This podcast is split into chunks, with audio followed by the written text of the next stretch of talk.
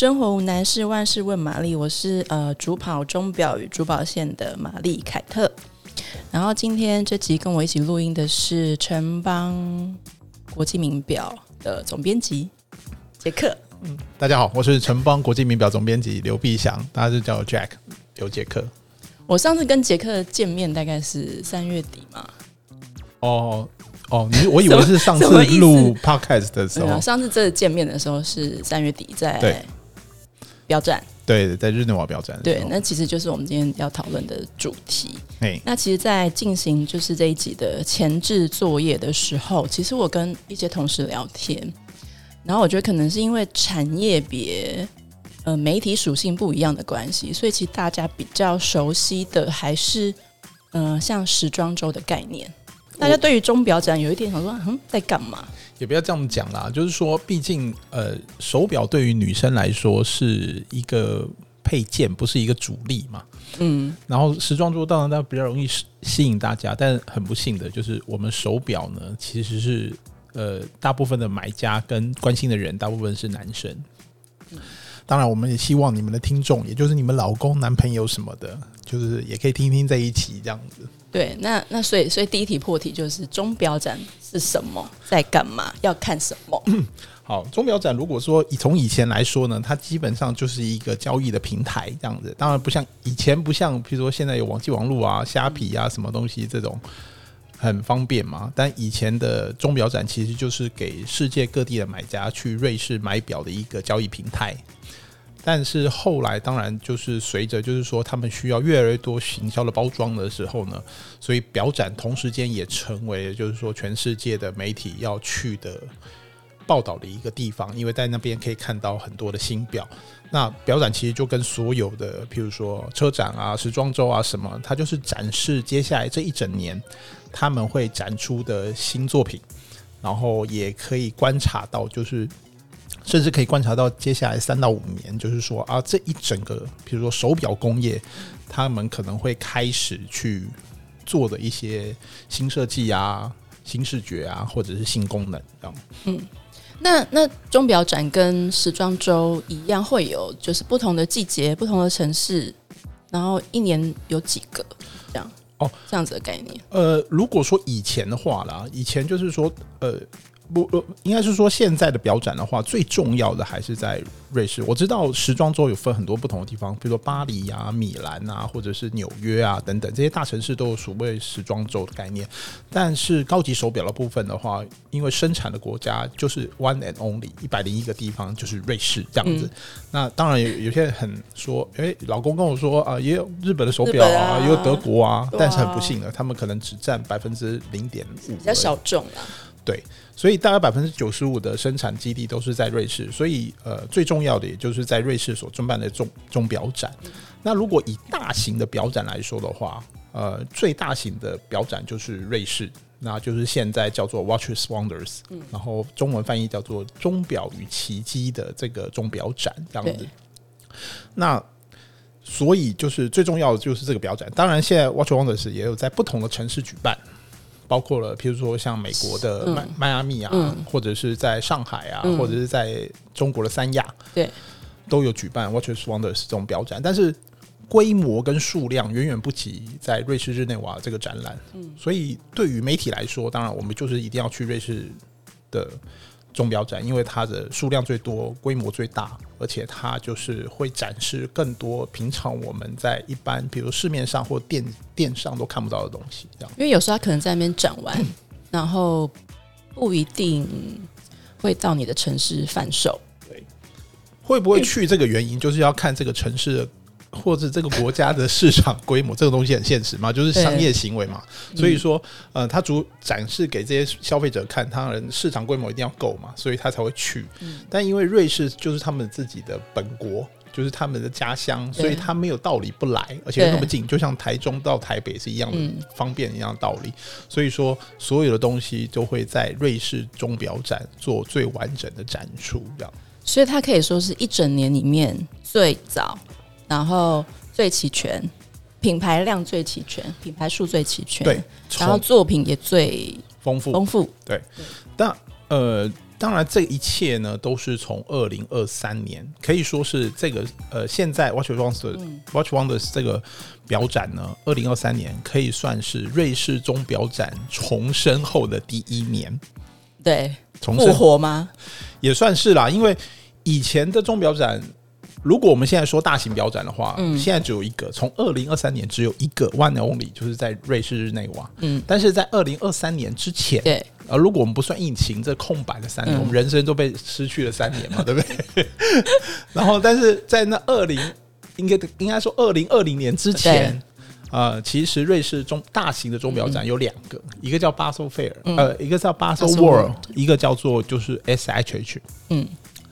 那当然，后来就是经过一些历史的演变，然后对外呃跟一些市场的变化变化，所以后来才合而为一，变成现在的 Watches Wonders 的这个钟表奇迹的钟表展。嗯，但是因为这个时间呢，牵涉到一百年，我不知道这个 Podcast 时间有多久，所以这样讲下来，它其实变化是蛮有趣的。但是，一般对于手表，可能一般听众可能对于手表。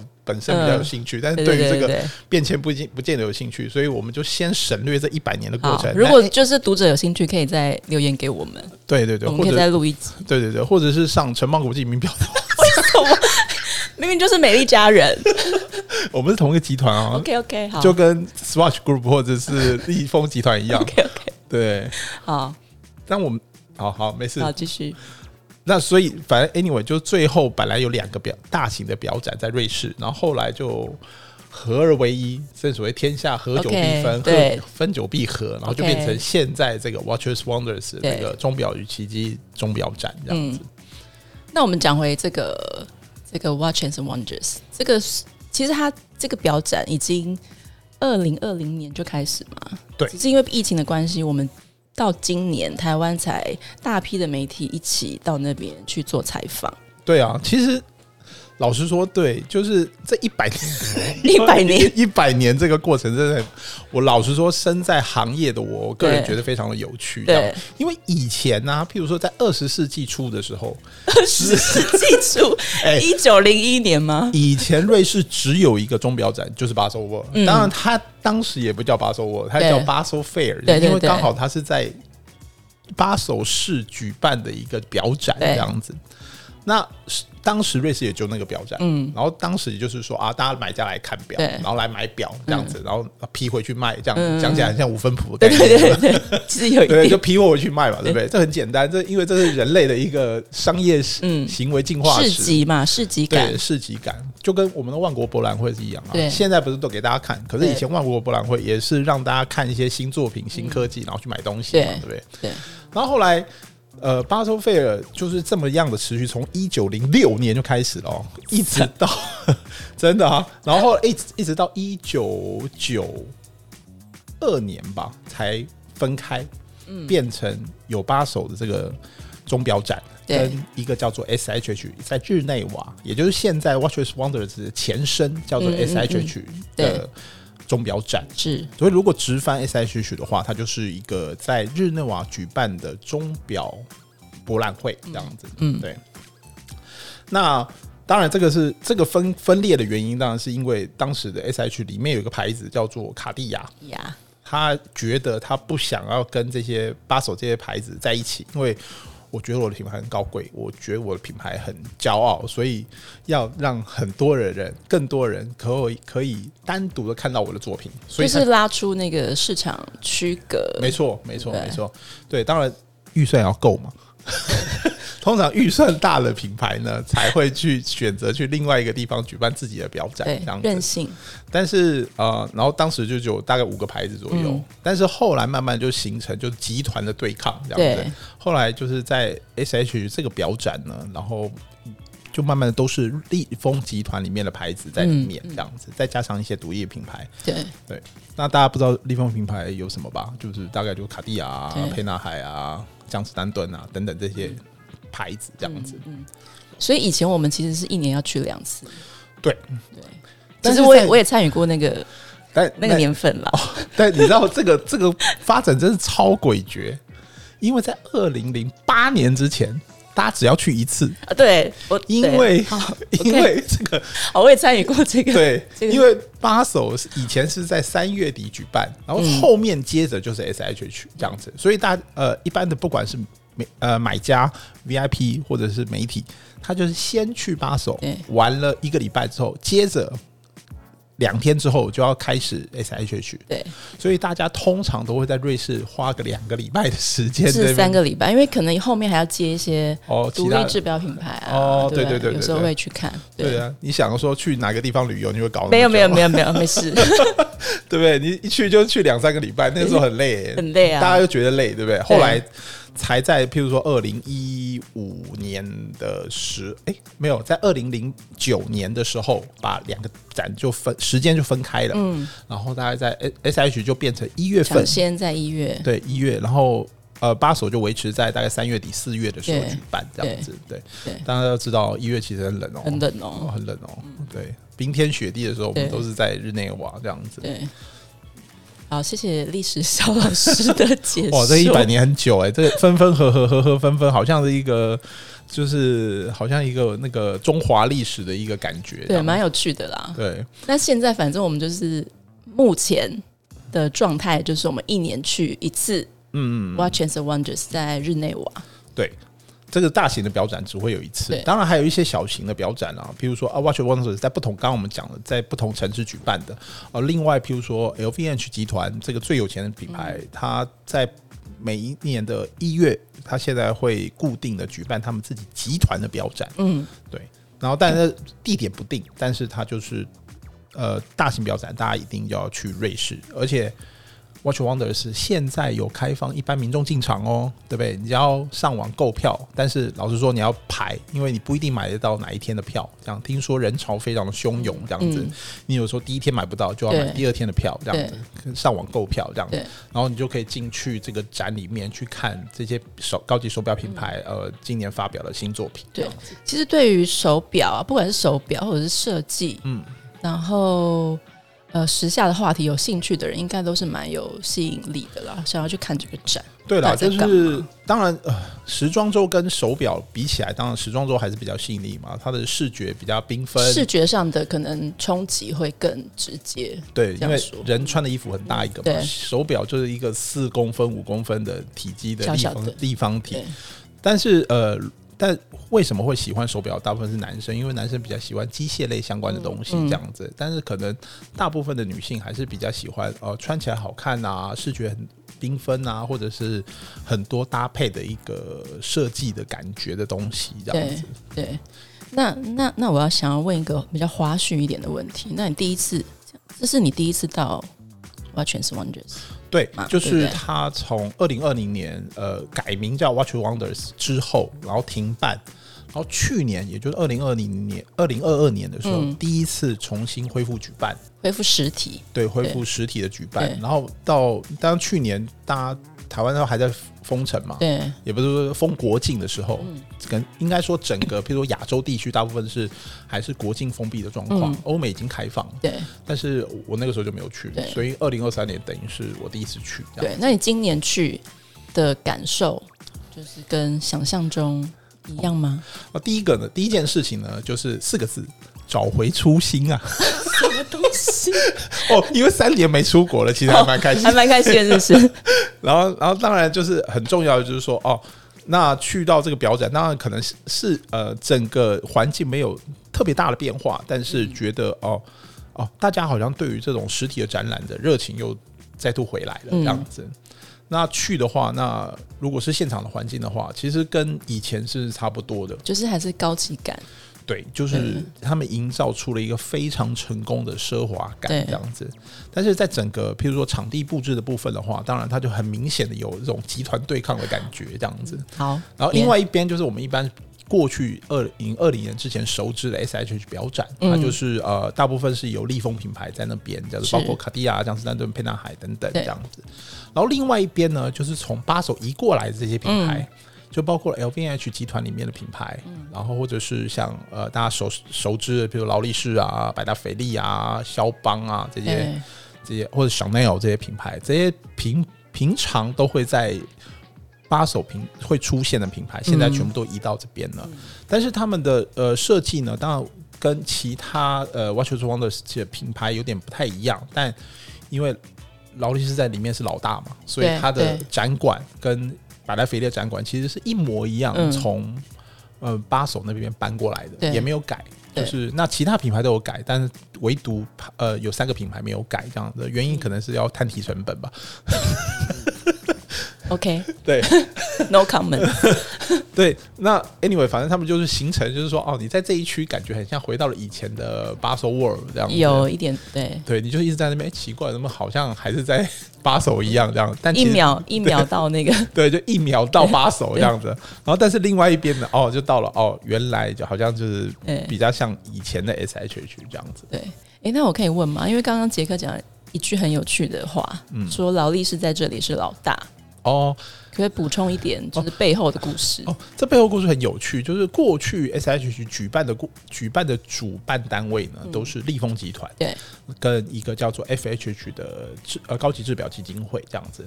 但是到了今年的时候，他们突然发了一个新闻稿，这样子，就是在呃由呃 Watches of Wonders 这个钟表展呢，他就另外成立了一个自己新的基金会，对。然后这基金会呢是由劳力士、百达翡丽，嗯，跟 Watches Wonders。三方共同成立了一个新的基金会，这样子，嗯、所以劳力士等于呃有点像是跟百达翡丽一起接管了这个展览，是。然后那未来就是可能相关的活动都是呃，比如说很多决定啊，或者是策略啊，是要透过劳力士跟百达翡丽这样子。然后 Watches Wonders 就是一个负责办展的单位，这样子。这点我觉得蛮有趣，就是可以持续的观察。嗯，这其实我自己个人认为，就是有点像可能瑞士的政治角力吧。嗯，有一点，有一点蛮对对对，可以后续再。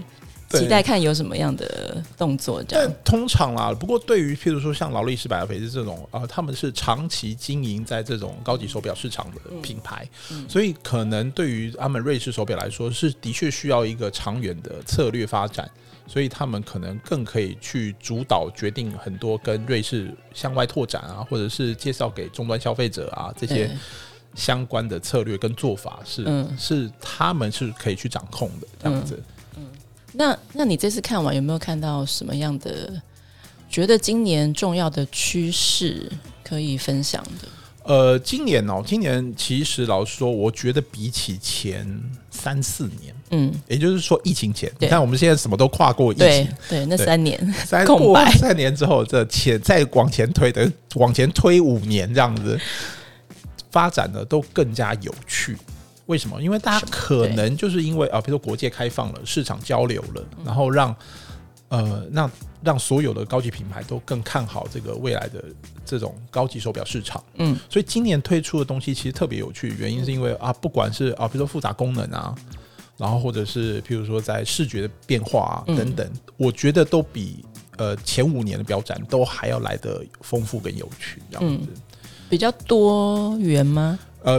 更应该说更精彩，就是说它有很厉害的，它也有终端很实用的，它也有入门很好买的，对，这些东西都包括了在今年的表展里面。嗯，以前的表展大部分，尤其是前五年的表展，大部分的品牌都集中在譬如说很很好买的，比如说运动表，嗯，或者是呃，当女生必备的一些啊珠宝或彩色设计等等。对，但是呃。似乎就是对于呃，比如说功能面的，或者是呃，或者是中价中价位的东西，就缺少了一些这样子。对。那今年的话，就是等于说从顶端到到入门，其实都很完整这样子。嗯。大家如果说呃在听这个节目的观众，应该如果有预算的话，今年应该会看得很开心。对。那如果你自己，比如说我问你说，那你今年看完你？自己最喜欢的表，我自己是谁？我自己如果喜欢的话，哦，那我觉得因为看很多，就是想买的也很多，所以老 是就很惨这样子。但如果就是说要有推荐的身份的话，我自己最喜欢就是呃，我我觉得也应该分三个阶段来看，就是一个就是高端的，一个是中阶的，然后一个是入门。好好好，这样好。好，那我们先讲，就一般人就觉得会买比较开心的这样子。那如果是呃。如果是男生的话，嗯，那如果是男生的话，我可能会选，就是入门的话会选万宝龙，嗯，是不是觉得讲这个牌子突然跳痛哦？不会啊，哦，因为万宝龙它前两前几年推出的运动表其实不错，对。对。然后，但是今年推了一个新的面盘颜色，然后它它前几年就有一个叫 Ice C 的运动表这样子，然后但它的面盘不是蓝就是绿这样子，然后他用了一个叫做冰河面，嗯、就是说他们按照冰白朗峰上面的冰河的、嗯、的纹理切面，然后去制作了一个这种面盘出来这样子。那之前都推的是蓝色跟绿色，当然这是市场上很主流的。但是他们今年居然推一个银色面这样子，银、嗯、色面大家听起来可能哦没有什么啊，银色面不是很常见，对不对？诶、嗯欸，他们的冰河面再加上银色，我觉得看起来很像陨石面，有看起来很像陨石面。所以，而且它价钱非常合理，然后再加上规格也蛮高的，所以、嗯、而且它定价非常合理，这样子，所以我认为它是一个蛮好买的一个选择，这样子。那纯粹，当然它所有东西都一模一样，跟之前两三年推都一模一样，但是唯独就是因为换了银色之后，哎、欸，我觉得它长得很像陨石面，因为通常陨石面都很贵嘛，嗯，都买不起的话，那你就可以去入门去买那个款式，这样子就会觉得，哎、欸，这个款式今年这个颜色出的蛮好的，对对。其实，因为我自己对万宝龙今年也是蛮印象深刻。他因为他用很就是登山的概念，嗯，然后冰河的概念，其实又回扣他们品牌本身的一些历史啊。我觉得就是设计上蛮蛮有意思的，大家可以看一下。对，但这这这这几年推的运动款式还，我认为还算以价钱来说是蛮有竞争力。嗯，然后样子也是算蛮丢周的这样子。对对，不像就是可能以前都。比较难，比较商务感。以前可能更比较商务生硬，嗯，深色，对，比较商务。然后现在就是比较年轻时髦，对对对，现在比较戴起来比较真的比较好看。然后更不用说它高阶款也是蛮蛮精彩。那我们先就先不讲这样。好，还有什么可以推荐的？然后如果是女生的话，嗯，如果是女生的话，我觉得今年如果呃，比如说比较平价款的话，那我我个人认为劳力士的表现很不错。嗯，因为劳力士，因为以往大家都觉得啊，就是一直买来就是不是黑水鬼、绿水鬼，不然就是什么蓝水鬼，就是鬼来鬼去这样子。但但没有想到，哎、欸，他们今年出了一个彩色面盘面，嗯，之前是各色的色彩嘛，但是今年出了一个全彩的面盘这样子，嗯，这个设计感觉是完全跳脱劳力士的呃概念。当然，他们之前也出过彩色面，但今年是多彩面，是完全不一样的概念。这样说的是拼图的那一只吗？不不不不，是一般呃，oyster oyster 的哦，彩色彩色的那个，就是很多气泡在上面的那个小气泡的，对，有小圈圈，很多小圈圈，有五个颜色在里面，这样子。那个东西就是，而且它的价格也不高，这样子。当然，如果你买得到这个东西，是如果你买得到的话，前提是如果你买得到，对。然后还有一个我觉得很酷的，我觉得还有一个很酷，大家一定要一定要买的，就是 Chanel 的。Mademoiselle J12，嗯，的就是 Q 版的香奈儿女士的基本款。是我说的基本款，就是说它没有镶钻。对对，因为它有出一个镶钻，那个五百万，那个这个太高阶。好，那但是新的这款好像只有三十几、四十的样子。嗯，这个东西是一定可以要追的，因为在我记得他第一次推出呃这个 Q 版的时候，好像是在二零一一三哦一八哦对。一八年，一八年吗？一八一七年的时候，嗯，他第一次推这个版本，这样那个时候就二十几万，对，那个时候就二十几万，我就我那时候就说，哇，这个一定卖到翻了，果然。翻掉啊！果然，大家所有的人去买的都是买黑白一组这样子，对，然后结果后来真的有人把它拿去拍卖会上卖，你知道卖多少钱？七十几万一只。一支七十几万，一支七十几万，所以它等于涨涨了整整三倍这样子。因为过去小奈友在出这个 Q 版的香奈儿这种香奈儿女士这个版本呢、啊，它从来没有用过这种设计。因为你知道，用手手当做十分指针这种设计是小奈儿以前不会出的，而且这种通常设计会是在别的品牌，嗯，不会是在小奈儿这样。但我一看就说，哦，这种就很像呃，Karl Lagerfeld 他们他以前自己做自己 Q 版那个品牌的时候，那。出在香奈儿上呢，当然是一件大事啊。嗯，果不其然，结果他们后来出了那个基础版之后呢，后来都改出就镶钻的版本，就是后来都是百万以上往上追。但没想到在二零二三年，居然又出了一个在五十万以下的版本。哇，这个东西就是可以追的这样子。赶快对，店洽香奈儿。但 如果如果你买得到的话，如果你买得到的话，对。哎，今天的关键字就是如果你买得到的话，真的是有没有真的可以买得到的？我我，但是我们刚刚前面讲万宝龙应该是我绝对买得到的。对。那你说那种可爱的，其实 Oris 今年有出一只哦。就是它跟那个嘛青蛙表，对，Kermit 哦，那个也不错，但它不是我的菜。但是我认为有些人会喜欢那样的小青蛙的设计，在日期窗的设计，然后还有它面盘也是很配合它的绿色面盘这样子。对，当然它的呃可爱的图案跟再加上它的面盘，我我认为是现在很柳州的设计这样子。嗯，就是比较轻松。对对，绿色面，绿色对，绿色面这种荧有点带荧光的绿色。对。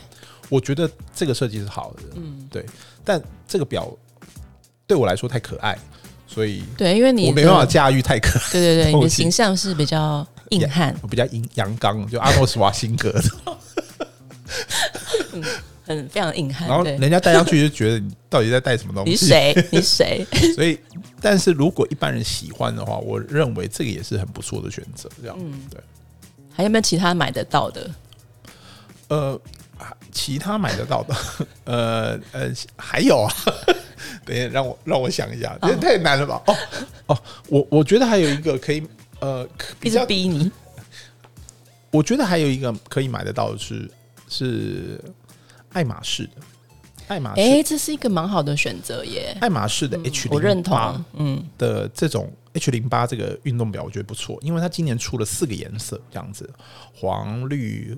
呃，橘红，嗯，这四个颜色，然后它的表壳还是这种呃复合材质，很轻，对，戴起来很舒服，对，然后再加上它又是呃，当然一般人可能对于呃爱马仕做表这件事情有点质疑，我我当然现在。现在的听众可能觉得，哎、欸，怎么会推爱马仕的表？可是大家要知道，就是爱马仕在手表领域已经投入很久，然后他现在做的东西都算是非常好的。而且你现在想要买爱马仕的手表，只能在爱马仕的专卖店买得到，你在一般的表店是买不到的哦。嗯、所以，那爱马仕今年出的这个表呢，它表壳很轻，然后又是呃他们的自制机芯，然后呃又很薄，然后戴起来很轻松，然后颜色又很跳。对，所以我觉得是可以被推荐的。OK，那你还有其他想要呃补充的，就是呃觉得大家值得关注或者是入门的入门款，大概大概就是这样子，嗯、这样，就因为剩下都是贵的。OK，好，好，那接下来是中价位，中价位，中价位。我觉得今年中价位有一个牌子，大家可以关注是沛纳海，嗯。然后沛纳海以前就追的要死要活，跟现在的劳力士一样，对不对？然后后来比较沉寂了，嗯，就是因为它已经让大家都比较认识这个品牌了，这样子。然后，但是它的过去的很大的问题就是说尺寸太大，大部分都四十四以上，甚至更大四十八这样子。那后来他这几年开始调整它的设计，就是慢慢变小，譬如说四十二啊、四十，嗯，然后甚至到了三十六都有这样小的尺寸，对，但。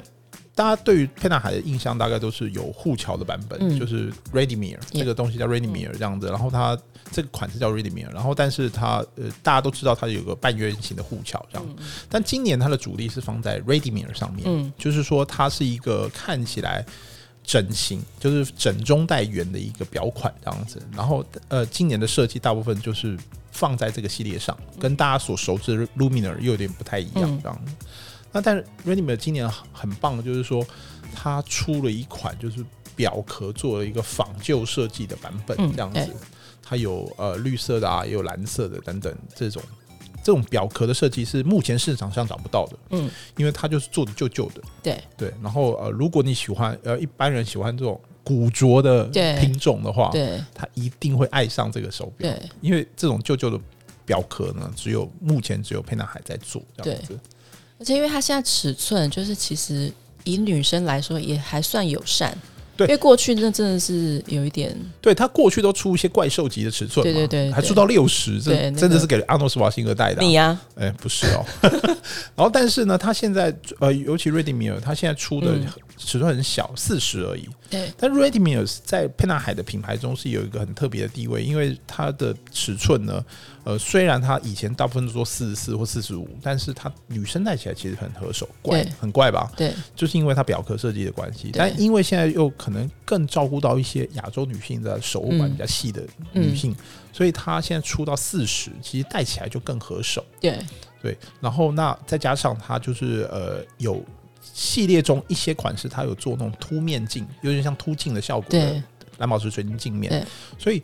戴起来就是还蛮显眼的这样子，这个设呃，而且它的表尾设计也很特别这样子，所以说呃，再加上它现在，我觉得它价钱也算是蛮漂亮的，中价位的款式的话，二十几万的话，它自制机芯又三日链，然后又有有比较呃，现在有渐层面的面盘颜色，对，然后如果再搭配上像这种呃仿旧感的表壳的话，这个设计算是蛮独家的，对，蛮蛮有吸引力的，对。对，而且。而且它的尺寸现在对男生女生来说都都跟你说的这样很友善，对，因为我觉得现在好像这几年感觉上就是，呃，以表壳尺寸来说，没有像过去可能一定要追大，或者是再更久以前要追小，嗯、现在都是讲比较中性的尺寸，适、嗯、合男生，适合女生，我觉得也蛮好的。呃，对，对我觉得这件事蛮重要的。对啊，就像即便我们讲，呃，譬如说像 Chanel。他今年除了除了我们刚刚前面讲的 Q 版的话，他他其实还有出一个出一个，就是说表壳是黑白相间的表壳，陶瓷表壳。然后它的右侧表呃左侧表壳是锯齿状的。对，它也有出一个基本款，没有镶钻的版本。哎，这个蛮设计也很特别。因为像小奈儿，它大家以为它都只有黑跟白的表壳，但它其实有做一个。黑白都有的表壳，嗯，然后旁边是一个带一个锯齿状，因为它设计是来自于数位的，比如说现在 NFT 也流行嘛，对对对，那 NFT 流行它就会有这种二进位的这种数码感，这样子，它就把它设计在表壳上面，这个设计也是市场上没有的这样子，这个而且它它没有镶钻的版本就就蛮合理的，而且设计又特别这样，所以一般的女生也都可以戴这样子，这也是中价位，因为。本来香奈儿手表就是大概都是在二十几万左右这样子，然后二十几万的话，我觉得女生是可以去买这种黑白相间的表壳，嗯，因为别人没有这样子，对，独特性，对，而且如果你穿长袖的话，因为它露出来的地方是白的，但是你整个头露出来之后，哎，它是黑白的，很实际耶，没有想到这个。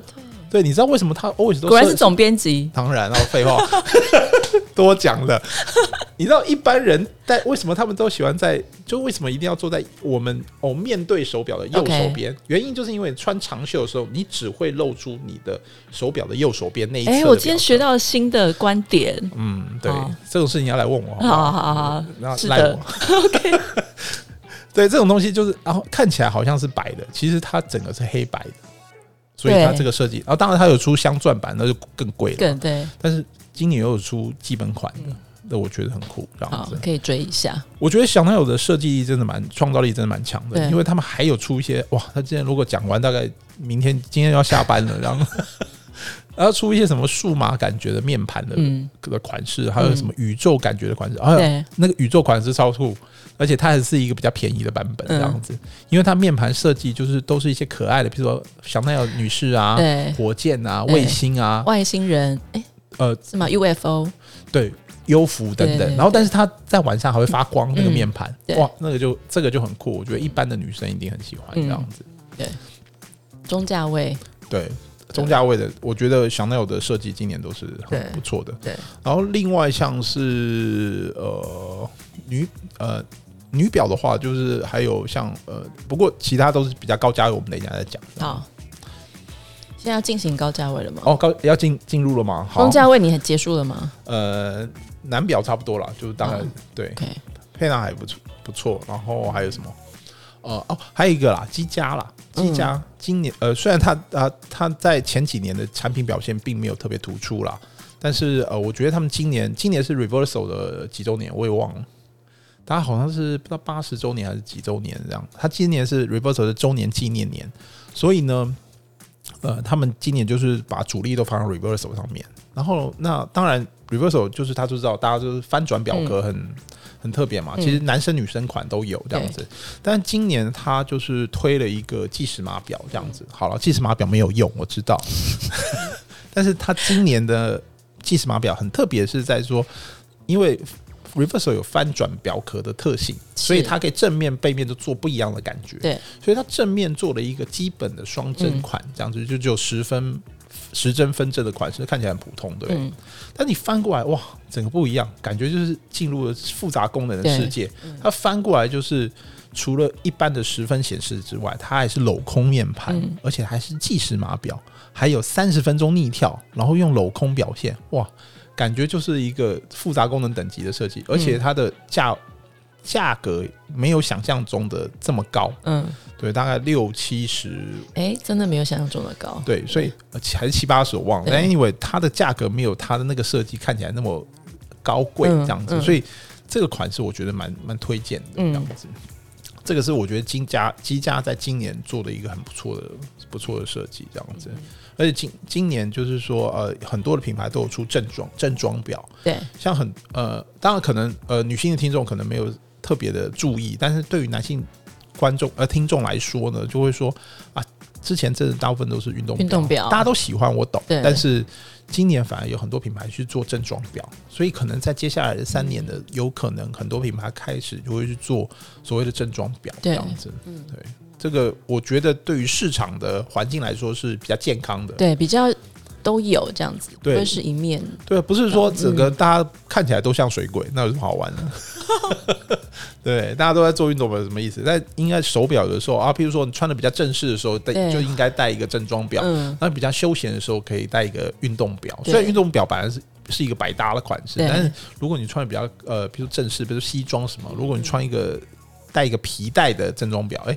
这个这个设计，我想是这个搭配，我觉得是比较好的。对，就是有穿搭的概念。然后其实它，嗯、因为你说像手表那么小的面积，嗯、它就是很讲究细节嘛。那所以其实你换一个手表，整个人的感觉、嗯、造型会不太一样，也是蛮有趣的。对对对，当然当然，我觉得女女生更是啦，因为女生的搭配本来就已经比较多变化嘛。有的时候可爱，有时候漂亮，有时候比较那个。条，对，就需要更多的款式来搭配不同的穿着。对，嗯，那现在要讲的是高价，要进入高价了哦。对，现在要讲高价的款式。那如果是今年要说呃比较高价的款式的话，那呃，我觉得其中有一款可以呃，如果是男生的款的话，我会第一个会先推宇舶。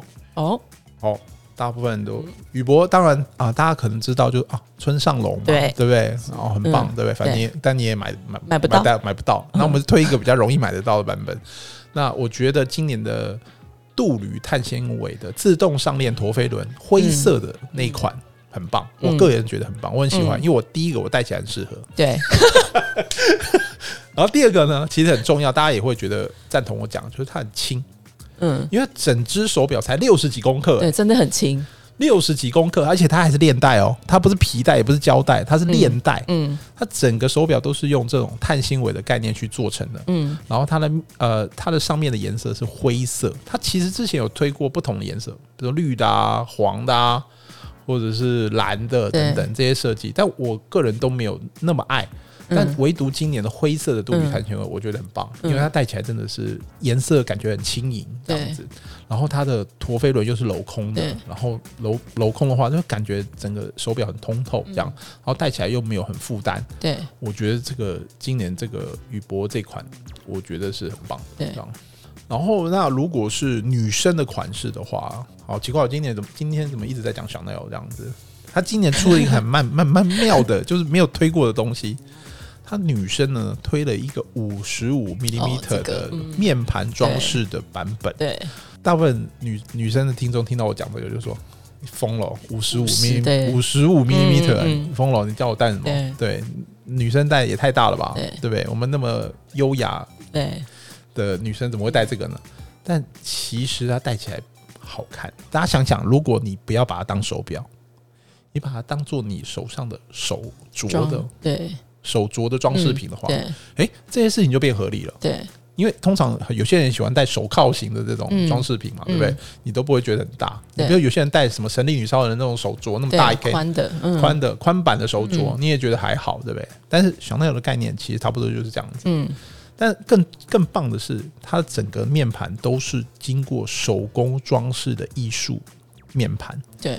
有精雕、珐琅跟呃压印、转印的这种设计，嗯、而且它五十五 mm 看起来非常的清楚，哇，一览无遗。嗯，所以说这个手手工艺术这部分，哇，看起来很棒，而且它所用的元素全部都是大家最喜欢的。对，斜纹软泥有菱格方纹，对，对不对？对，钻石镶呃钻石镶嵌这种，对，而且他还用了一个很妙的凸镜，嗯，然后戴在手上，哇，简直就是一个完美的，我我会说它是一个呃首饰，对，装饰品，而不是手表，然后艺术感，只是它刚好有看时间的功能，对 对对不对？但你你不一定会很注重，现在谁谁看时间，对不对？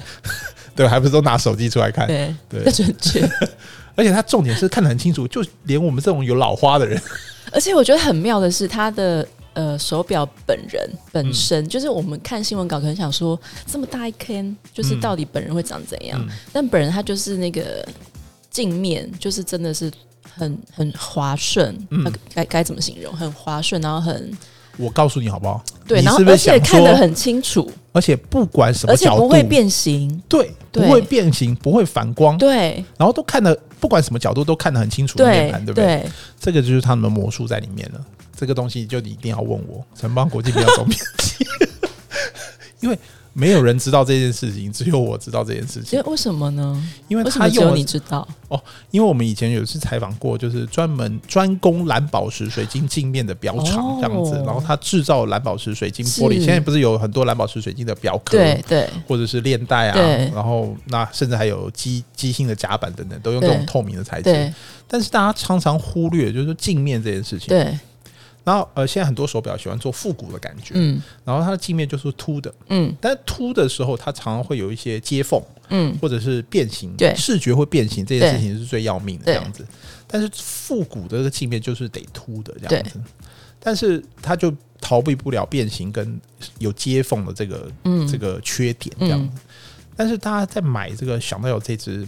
就是呃，这个叫什么？什么叫 private？对的，这个艺术面盘，艺术面盘，对真店的款式啊。它这个设计，这个凸面的蓝宝石水晶啊，它这个规则最高，因为是我有史以来看过最高规格的蓝宝石水晶镜面。嗯，因为第一个它完全不会反光，对，就是说你不管怎么拍照，哎，它面盘都拍的很清楚，哎，嗯。然后第二个，它虽然是凸的，但是它看到的面盘全部都是正常的视觉，完全没有变形。所以这个设计是。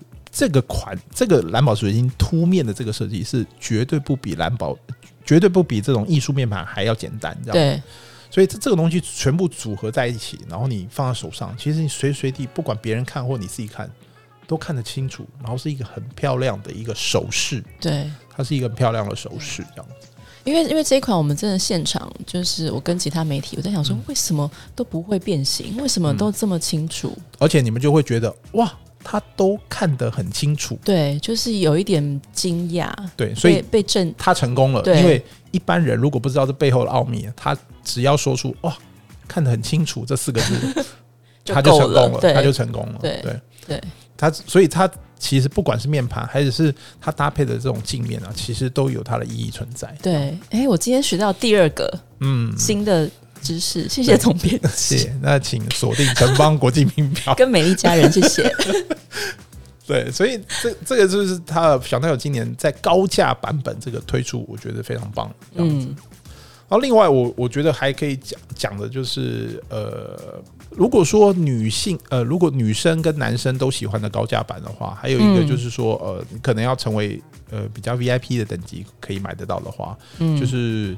今年劳力士有推一款，就是呃 Day Date 的珐琅面的拼图面盘这样子。啊、这个东西其实在市面上很少见。对然后当然过去摆了呃，现在过去万呃过去劳力士都有推一些，就是你在目录上看不到的东西，就是呃它可能镶嵌的都是一些很夸张的宝石，比如红、嗯、红宝石、蓝宝石这种版本这样。嗯、你在呃，目录或者网站上都看不到。对，今年他也推了一款这样的东西，但很难得拿出给大家看。是，就是这个是拼图面盘的珐琅面，对的 Day Date，对，这样这个设计很少见。然后，当然这种少见的设计也注定了，尤其它是又是彩色的，对珐琅面。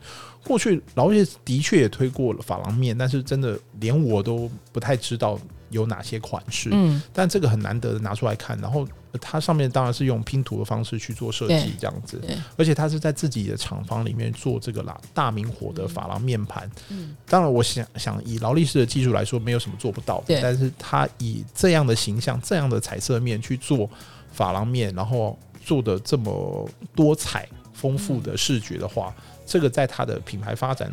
历史上是非常少见的，嗯，所以这个东西是，而且是不管男生或女生都可以去买的，对。而且其中最可爱的是它的日期窗吗？日期窗跟它的星期窗，嗯，都是用它其实不是真的用日期或星期去做标示，而是都是用一些可爱的 emo emoji 的的图案。比如说有笑脸啊、爱心啊，然后或者是他的星期上面会写 love 啊，就是爱爱啊或者之类这些鼓励的话语，是一个充满正面能量的一个手表。对，所以这种设计很少见，所以这个东西我觉得是在高价的版本的话，可以推荐给大家。这样对，这这只表的呃实际的样子跟操作的方式，我我有 po 在美丽家人的 IG，大家可以去看一下。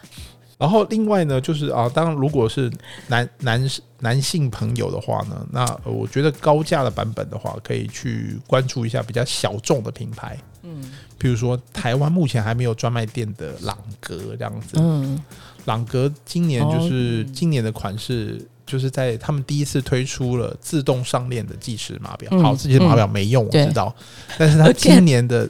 设计非常的特别，嗯，那第一个呢，它是出在它的运动款式上面。哦，当然这个就对女男生就有兴趣了，对，大家也都知道它的运动款式很特别，是有两个星期跟日期的大视窗去做设计的这样子，然后但是它把它的计时码表的设计呢，就是跟它的表壳连接在一起，所以它看不看不出来是一个计时码表，所以然后这是第一个特点，对，那第二个特点就是说它的指针呢，它的计时码表指针都是。在中轴，也就是说，它把两根针，包括计时的秒针跟计时的分针，都放在中央，所以它面盘看起来很干净，这样子。然后更有趣的来了，就是说，当然这个时间好像就是当你开始按下计时功能的时候，然后红色的计时秒针就开始跑了嘛。但等到就是说计时完超过三十分钟的时候，它就会发，等到你要把它归零的时候，它就会发生一件你完全意想不到的事情，而且一定要用手机拍才拍得出来的东西。也就是说，它的计红色的计时秒针在归零归位的时候呢，它会连转超过三十圈再归位。哦，这个是需要很大的这个设计呢，跟它的机械结构有关系。这样子，那通常计时秒针在其他所有品牌的计时秒针在归位的时候，就是逆跳或正跳的就回去了，这样就转一圈，最多转一圈就回去了。对，但是它就是硬要转。超过三十圈，我也不懂，这是但这就是一个概念，就是德国人的 show off 的人能力是在我可以转三十圈哦，对，你但你看不到，你看就是快速到看不到，快到看不到，嗯，你一定要用手机的按慢动作才拍得出来这样子，但你以为它就这样归零了，对，其实并没有，它是转了就是超过三十圈才归零，这个是他们德国人的一个非常。